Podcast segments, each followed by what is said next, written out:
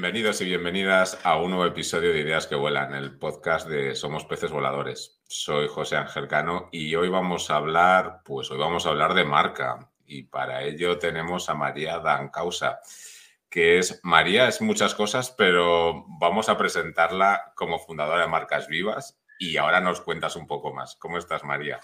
Hola, buenos días, José. Un placer. Estoy encantada de estar aquí. Muchísimas gracias a ti y a tu equipo por, invitarme y a Marcos, que fue el, inspirador de la idea. Así que mil gracias, de verdad. Pues si has escuchado algún episodio, sabes que siempre empezamos dándote un minutito para contar pues quién eres quizás más a nivel personal o lo que tú nos quieras contar y ponernos un poco en contexto. Así que adelante.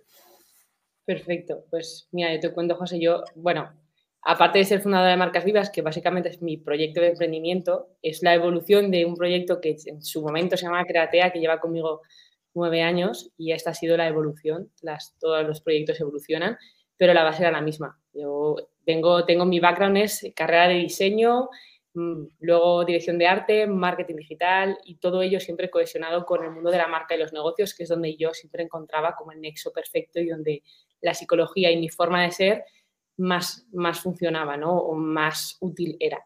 Entonces, al final, la marca era para mí donde yo encontraba mi centro. Decía, claro, es que esto lo tiene, lo tiene todo, ¿no? Y, al final, pues me di cuenta de que es que es el centro de muchas cosas, entre otras cosas, de todo el ecosistema empresarial está basado en esto. Entonces, para mí, este es mi, mi, tema de gran emoción, por eso hablo un montón de este tema, me va a la lengua, así que me cortáis cuando queráis, y, luego a nivel personal, pues es que básicamente ahora estoy tan centrada en esto que lo demás es eh, tener una cierta calidad de vida, entrenar, cuidarse y ayudar a cuanta más gente mejor, cuantos más emprendedores mejor. Y básicamente este es mi, mi momento de la vida ahora, es construir la, la, nueva versión de Marcas Vivas que pasa al modelo formativo y ya está, y darle, y darle con mucha energía.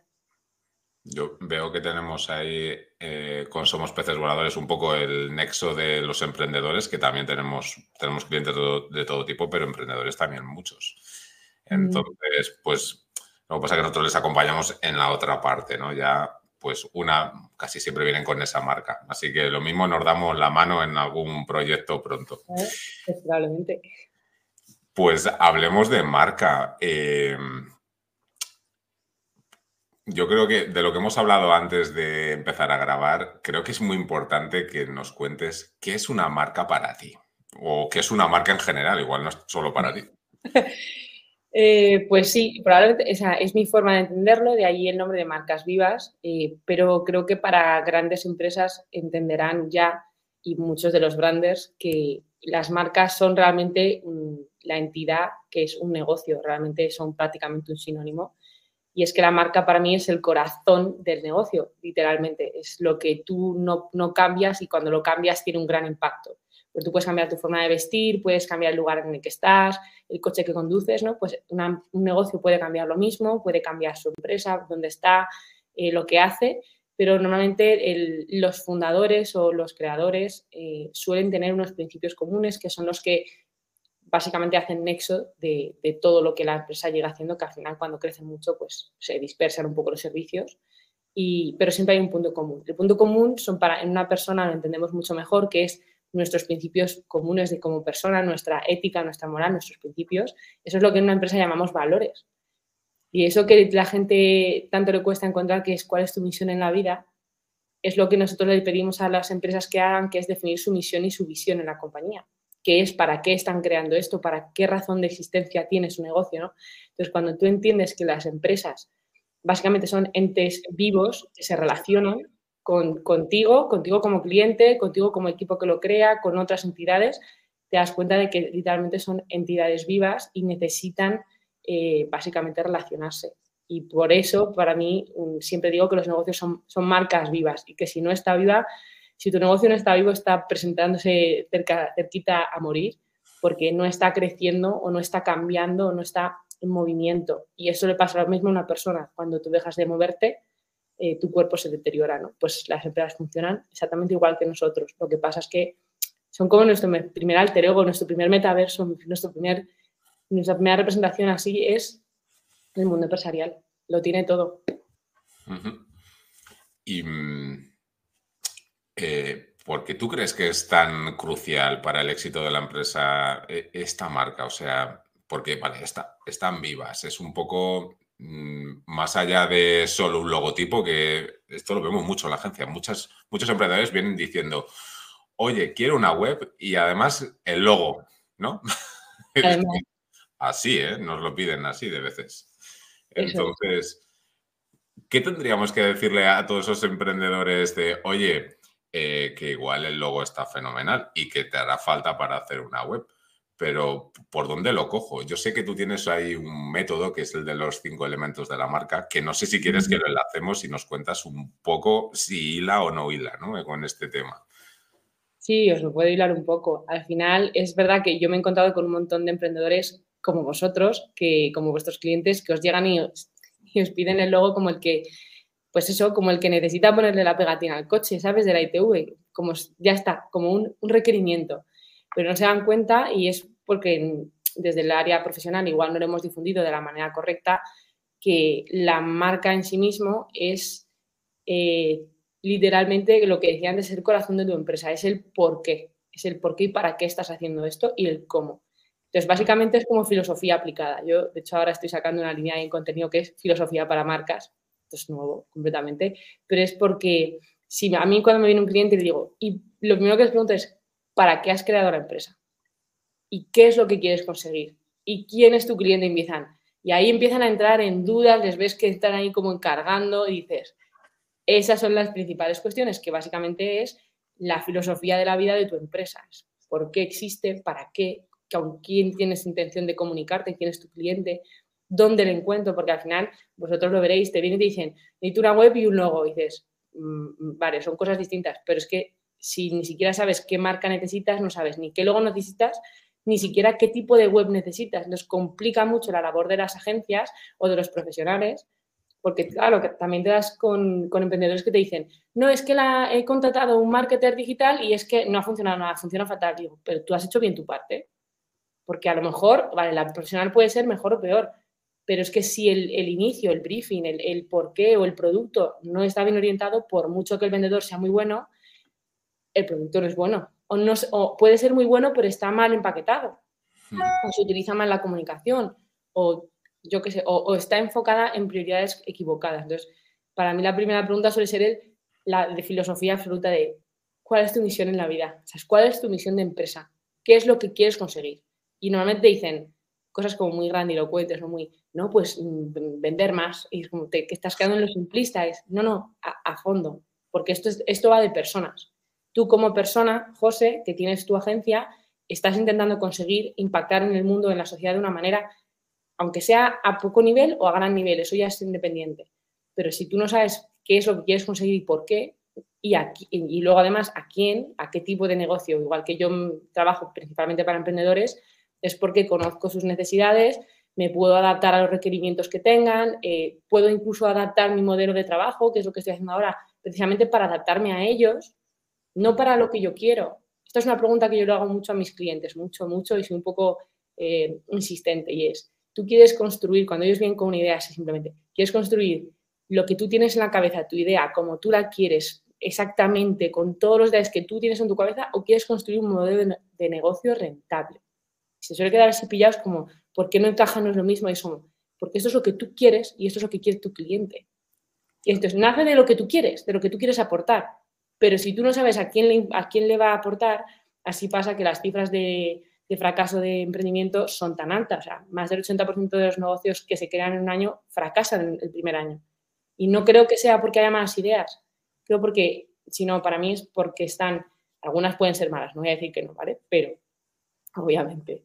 Pero puede que estén mal targetizadas, tienen mal no tienen detectado bien el cliente o no han sabido conectar con él, aunque lo tengan identificado, no han sabido adaptarse, no han sabido transformar su proyecto hacia el cliente, siguen queriendo hacer lo que ellos quieren y entonces no consiguen transformarse en lo que el cliente necesita o no saben luego pedir a una agencia o a un profesional lo que de verdad necesitan y entonces no es que no funcione, es que eso que están pidiendo no es lo que necesitan ellos para conseguir lo que están buscando. Entonces, viene todo de una falta de claridad enorme normalmente que no se suele ver y que los emprendedores además pasan por un proceso de que están arrancando, normalmente ninguno son expertos en creación de negocios, sino son expertos en lo que sea, en moda, en medicina, en abogacía, en lo que sea, son expertos en su trozo y esa es su, eso es su parte. Entonces, no tienen por qué saber de marketing, no tienen que ser expertos, pero necesitan saber cuál es la misión de su empresa para pedirle al, profesional de marketing o al de desarrollo de web o a quien sea o a la persona que vayan a contratar y saber exactamente qué es lo que necesitan y qué es lo que quieren, qué es lo que están buscando, ¿no? Entonces, eh, para mí ellos necesitan tener eh, que la marca les dé toda esa claridad en, todo, en su crecimiento, en su funcionalidad, para que puedan construir desde ahí. Y entonces ahí es cuando yo desde, desde mi método que al final mi método que, me comentabas de los cinco elementos es el método que llamo el método de, creación de las marcas vivas. A diferencia de vivas, ya lo he explicado antes, entonces realmente es entender las empresas como una, como una entidad casi persona. Entonces ahí yo diferencio lo que es la parte de mente, la parte mente es toda la parte analítica, análisis de mercado, análisis de cliente, objetivos, estrategias, todo lo que es pensar. Y esto es, esto es prioritario, ¿eh? esto es una parte súper importante. Y luego pasa a corazón. Estos son los dos bloques más importantes de, la metodología, mente y corazón. El corazón es tu misión, tu visión, cuáles son tus valores, es decir, cuáles son tus principios, tu por qué. Tus valores son tu cómo. Si dices que eres sostenible, ¿cómo vas a ser sostenible? Ahí están tus cómo. No digas algo que no vas a hacer. Hay una parte en la conexión aquí entre mente y corazón que yo la, hablo siempre en el proceso, que es honestidad. Tienes que ser siempre honesto. No hay nada que venda mejor que la honestidad porque cuando tú engañas a un cliente ya lo, ya lo llevas mal. Recuperar la confianza de un cliente es un arte, sino que se lo digan a los japoneses que arreglan las roturas con oro.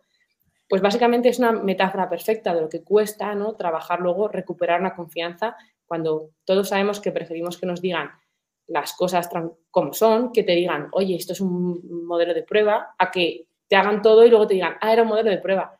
Si lo sabes desde el principio, te sientes menos engañado a que te hagan las ofertas de otra manera y te digan, mira, el precio es este, pero estamos trabajando de esta manera y entonces subimos por aquí, por aquí.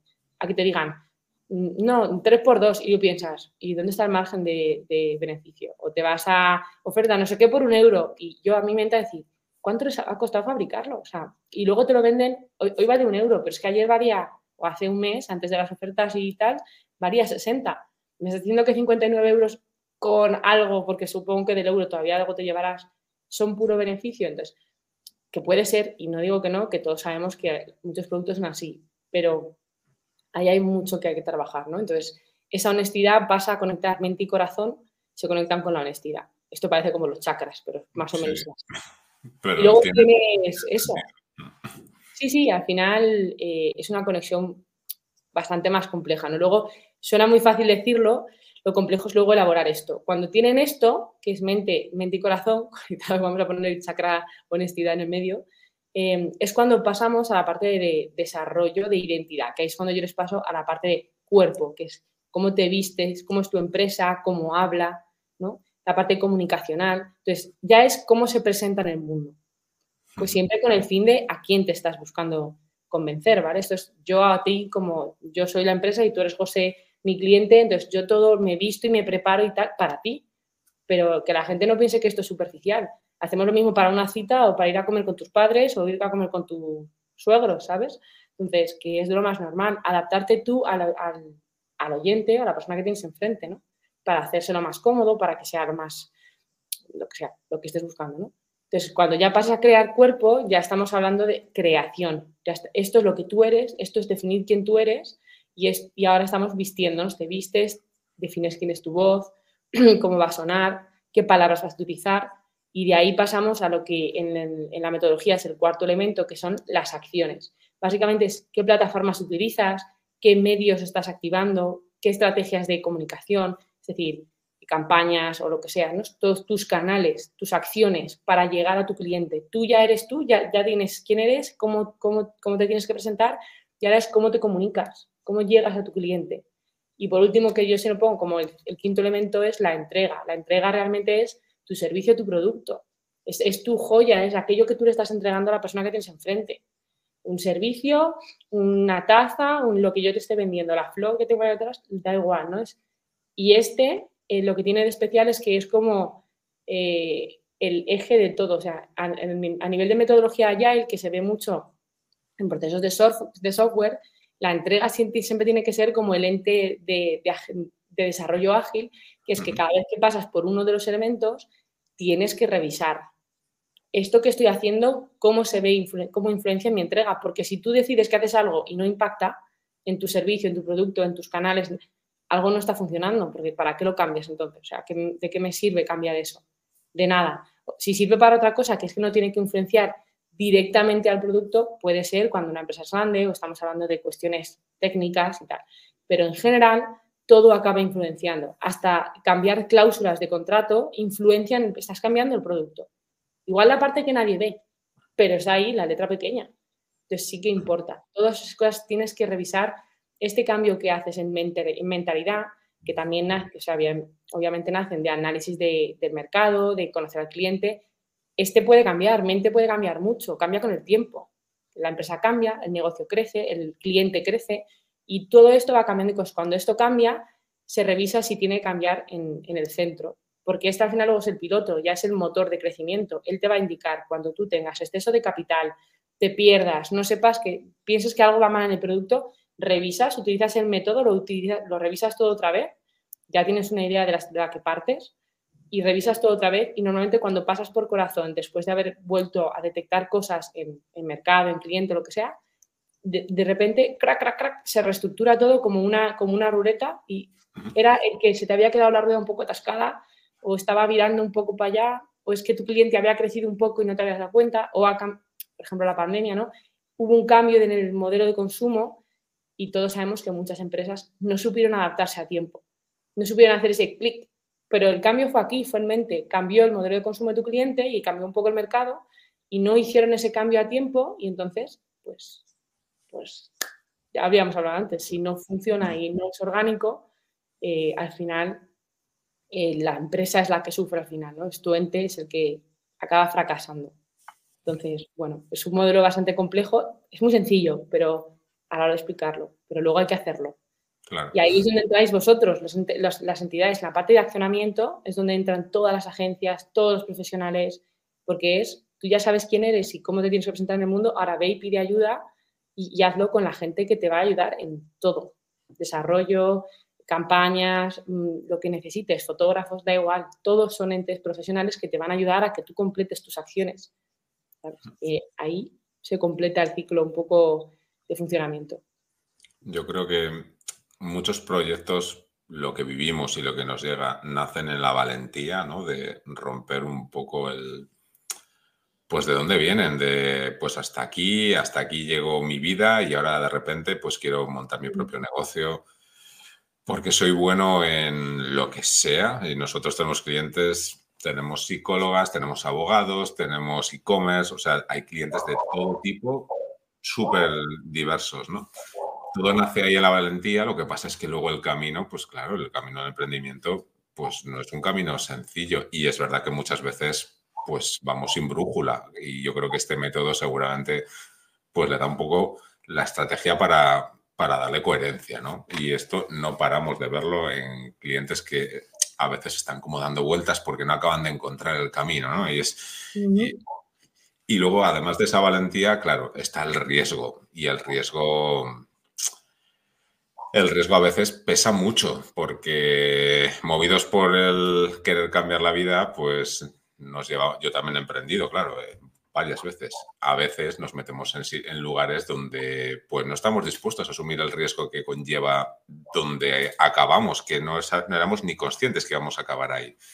Entonces, muchas veces ese momento pues lleva a esos fracasos del 8 o 9 de cada 10, a, pues yo creía que esto, no, e, esto era de otra manera, o yo creía que necesitaba algo mucho más sencillo y cuando he empezado pues me he dado cuenta que, por eso tan importante esa fase de análisis previa. O sea, me parece muy interesante este método porque por lo menos te dice, o por lo menos te guía, ¿no? De hacia dónde tenemos que orientarnos.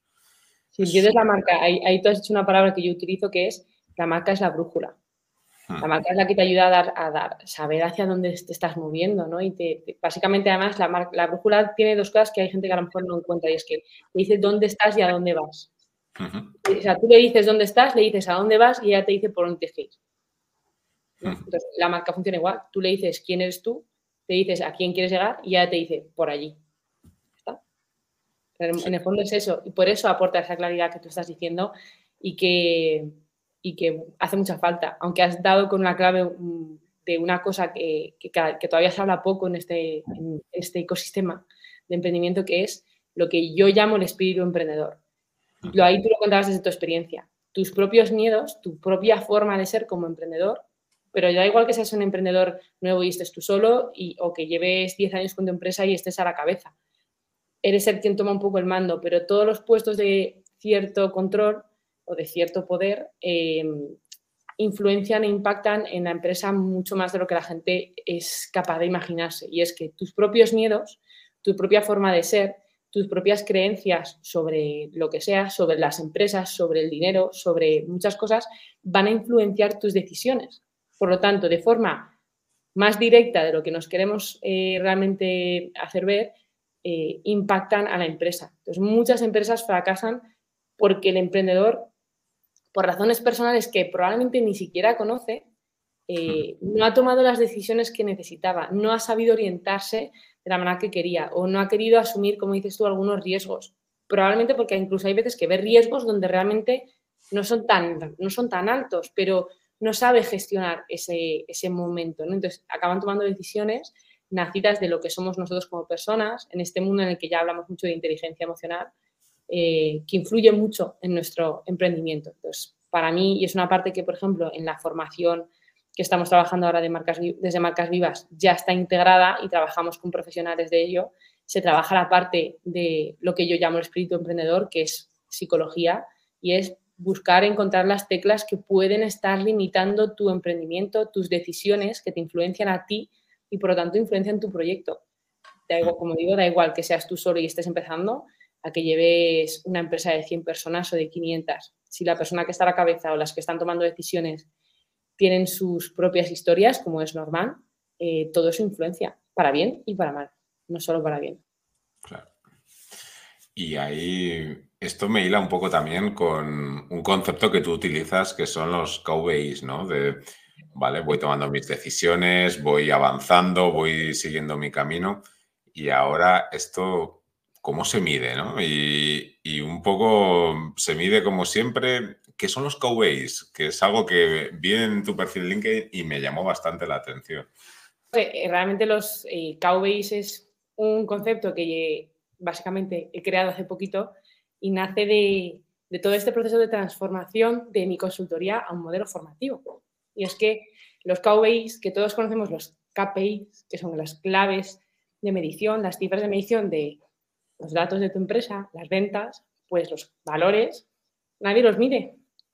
Nadie los mide y el problema está en que todos sabemos que las nuevas empresas, los nuevos mercados, cada vez nos piden a las empresas que generemos más valor, que tengamos más impacto, que utilicemos nuestro poder en el impacto de forma positiva, pero casi todas las personas, incluidos profesionales, utilizamos los valores de forma muy aleatoria, como muy superficial.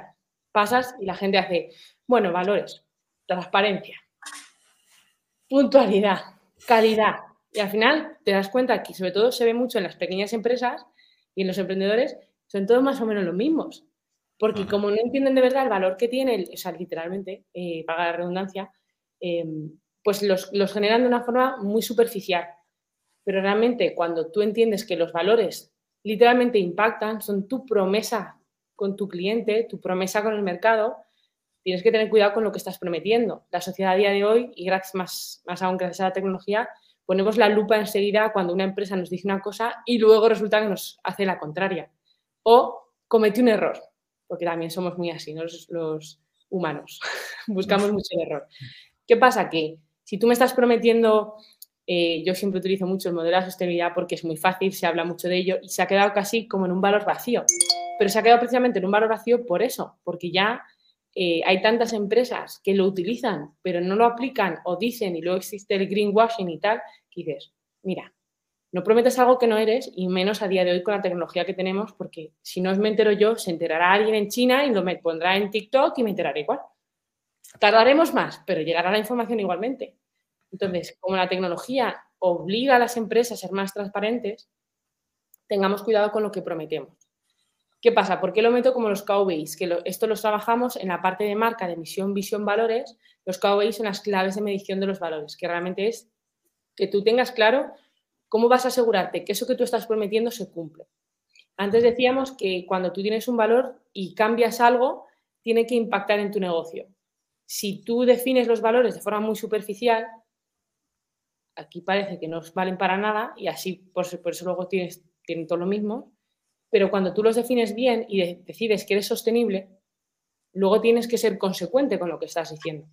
O sea, yo soy la primera persona, evidentemente, pues además es mi, es mi área, yo lo miro mucho, ¿no? Y empresas que te hablan mucho de la sostenibilidad, de cuidar la tierra y tal, y luego eh, no cuidan bien los embalajes de sus productos, embalan más de lo realmente necesario, porque la creatividad, y en eso Marcos Arano es un experto, eh, la creatividad es una herramienta maravillosa para dar soluciones. No todo tiene que ir embalado de forma súper plástico sobre plástico sobre plástico. Si es que no hace falta. Lo que tenemos que tener en cuenta es, de verdad, si nuestro producto lo necesita, 100%, si es un valor añadido que le estamos dando, pero si tenemos como principio de sostenibilidad, o sea, la sostenibilidad como un principio, tenemos que tener claro decir, oye, yo tengo que intentar aplicar esto, porque además que mi cliente me lo va a estar mirando. Te digo, yo he estado y bueno, participo en, algunas empresas en las que hablan mucho de esto, pero luego te imprimen miles de dosieres, de cientos de páginas a una cara, a color, y dices, pues perdóname, pero es que esto sostenible, sostenible, sostenible no es. Entonces, mucha madre tierra y de, y de repente dices, jope, esto seguro que hay alguna forma de poder hacer menos números utilicemos la tecnología. La tecnología, dentro de que es verdad que para algunas cuestiones impacta de forma muy negativa en la, tierra, también es una herramienta de, que ayuda mucho a la transición sostenible. Porque donde antes necesitábamos tener miles de dosieres, ahora puedes tener algo que envías por email.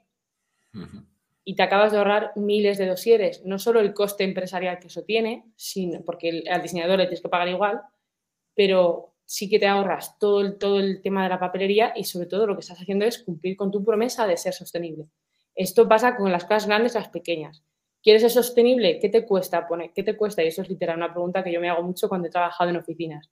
¿Qué cuesta poner papeleras de reciclaje separados y explicarle a la gente cómo funcionan? En algunos países esto es una normativa y se separa así, o sea, la gente es súper súper meticulosa porque lo tienen incorporado en su educación. Nosotros no lo tenemos tan incorporado, por lo menos en España, tanto, y entonces parece que nos cuesta. Pero si tú lo instauras como una filosofía de empresa, explicas el por qué lo estás haciendo, el por qué, el por qué siempre es mucho más importante.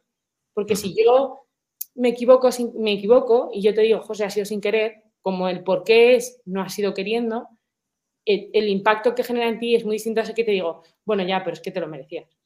¿Sabes? el por qué cambia muchas cosas. Entonces, si tú le explicas a la gente el por qué, conectan mejor. Entonces, los valores, las KVIs, lo que hacen es que eh, en lugar de que los emprendedores pasen así de forma sutil por los valores y no sirvan para nada, porque básicamente son la clave de tu, de tu marca, son tus valores, es, oye, vamos a ver cuál es tu promesa uno por uno. Vamos a elegirlos bien. Vamos a ver, oye, ¿puedo cumplir esta promesa que quiero hacer? Voy a ser transparente y si voy a ser transparente, ¿cómo lo voy a demostrar? Ya está, asegurar que lo vas a cumplir. Lo que estamos haciendo así es generar empresas que desde origen no solo tienen mucho más claro cuál es su promesa y cómo la van a ir cumpliendo, sino que cuando lleguen ahí, cuando lleguen a esas fases, la toma de decisiones es mucho más rápida. Porque si tomas decisiones que van en contra de tus valores, dentro de dos años dirás, es que no sé por qué mi empresa acababa así. No, sé. Por, qué será? Pero si tú eres consistente con tus valores, eso ahí, ahí hay una armonía que te va a ayudar a crecer, pero es que además te quita quebraderos de cabeza. Y un ejemplo que uso mucho, y ahora, y ya con esto corto esta pregunta que voy muy extendida, eh, es el caso, por ejemplo, de McDonald's, que hace muchos años hay gente que ya ni se acuerda que McDonald's era rojo utilizaba el rojo como color principal, con el Happy Meal, toda la cajita roja. y ahora trabajamos todo en verde.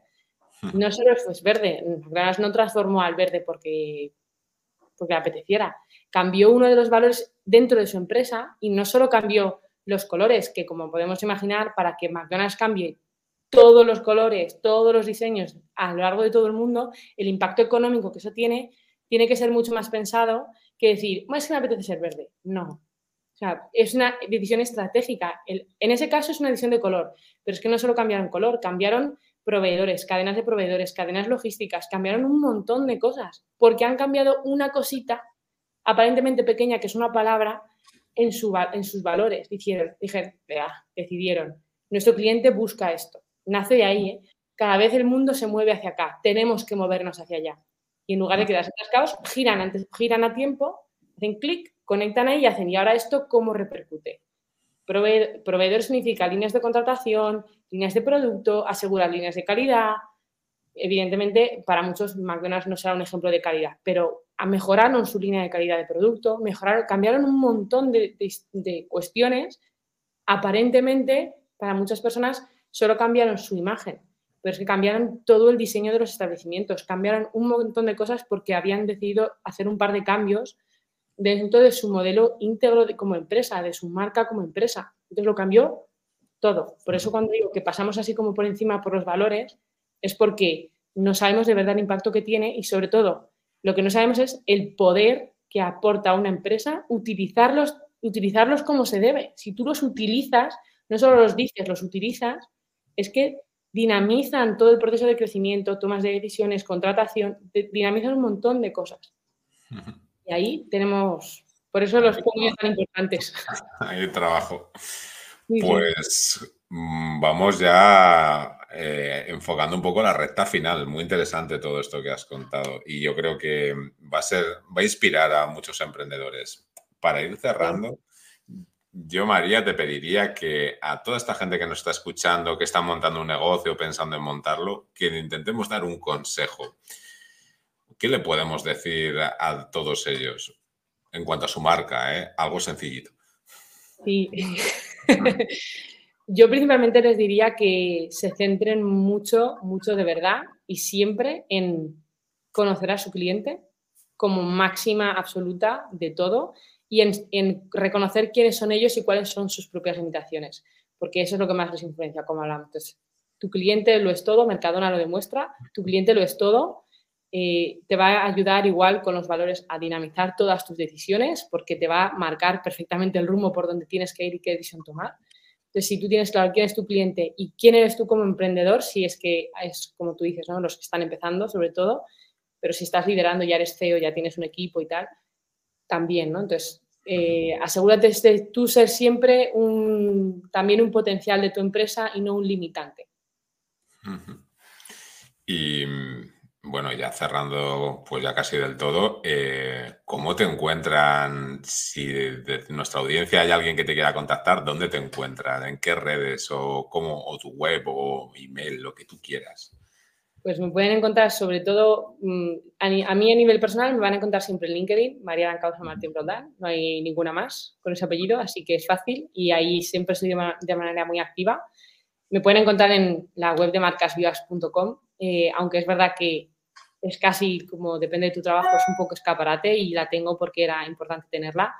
Pero si quieren contactar conmigo, LinkedIn es la herramienta. Estoy en TikTok, estoy en Instagram, pero LinkedIn siempre será, eh, a día de hoy, es casi mi WhatsApp digital más, más fácil de llegar a mí. Así que ahí me encontrarán para lo que necesiten. Y eh, aprovechamos para que nos recomiendes a nuestro siguiente invitado. ¿Tienes alguien a quien podamos traer a, a este podcast?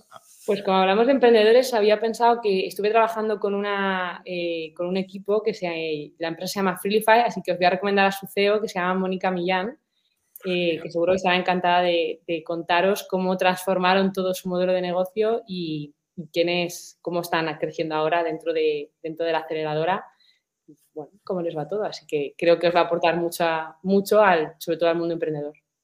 Genial. Pues oye María, mil gracias por aceptar nuestra invitación y por venir a hablar de marca, que realmente yo creo que ha sido muy interesante y va a inspirar, de verdad, ¿eh? creo que va a ser muy inspirador. Me alegro, mil gracias de verdad a, ti y a tu equipo por, por invitarme, por tenerme aquí y nada, eh, para cuando queráis. Pues seguro, volveremos en un tiempo a ver qué avances ha habido en este modelo y que nos cuentes más de ese producto que estás lanzando de formación. Pues nada, y a todos los que nos están escuchando, pues gracias también por escucharnos este nuevo episodio de Ideas que Vuelan. Y nada, nos vemos en pues, la siguiente semana. Ah, y no olvidéis darle a la campanita, que luego me ponen las pilas. Gracias a todos. Hasta luego. Hasta luego.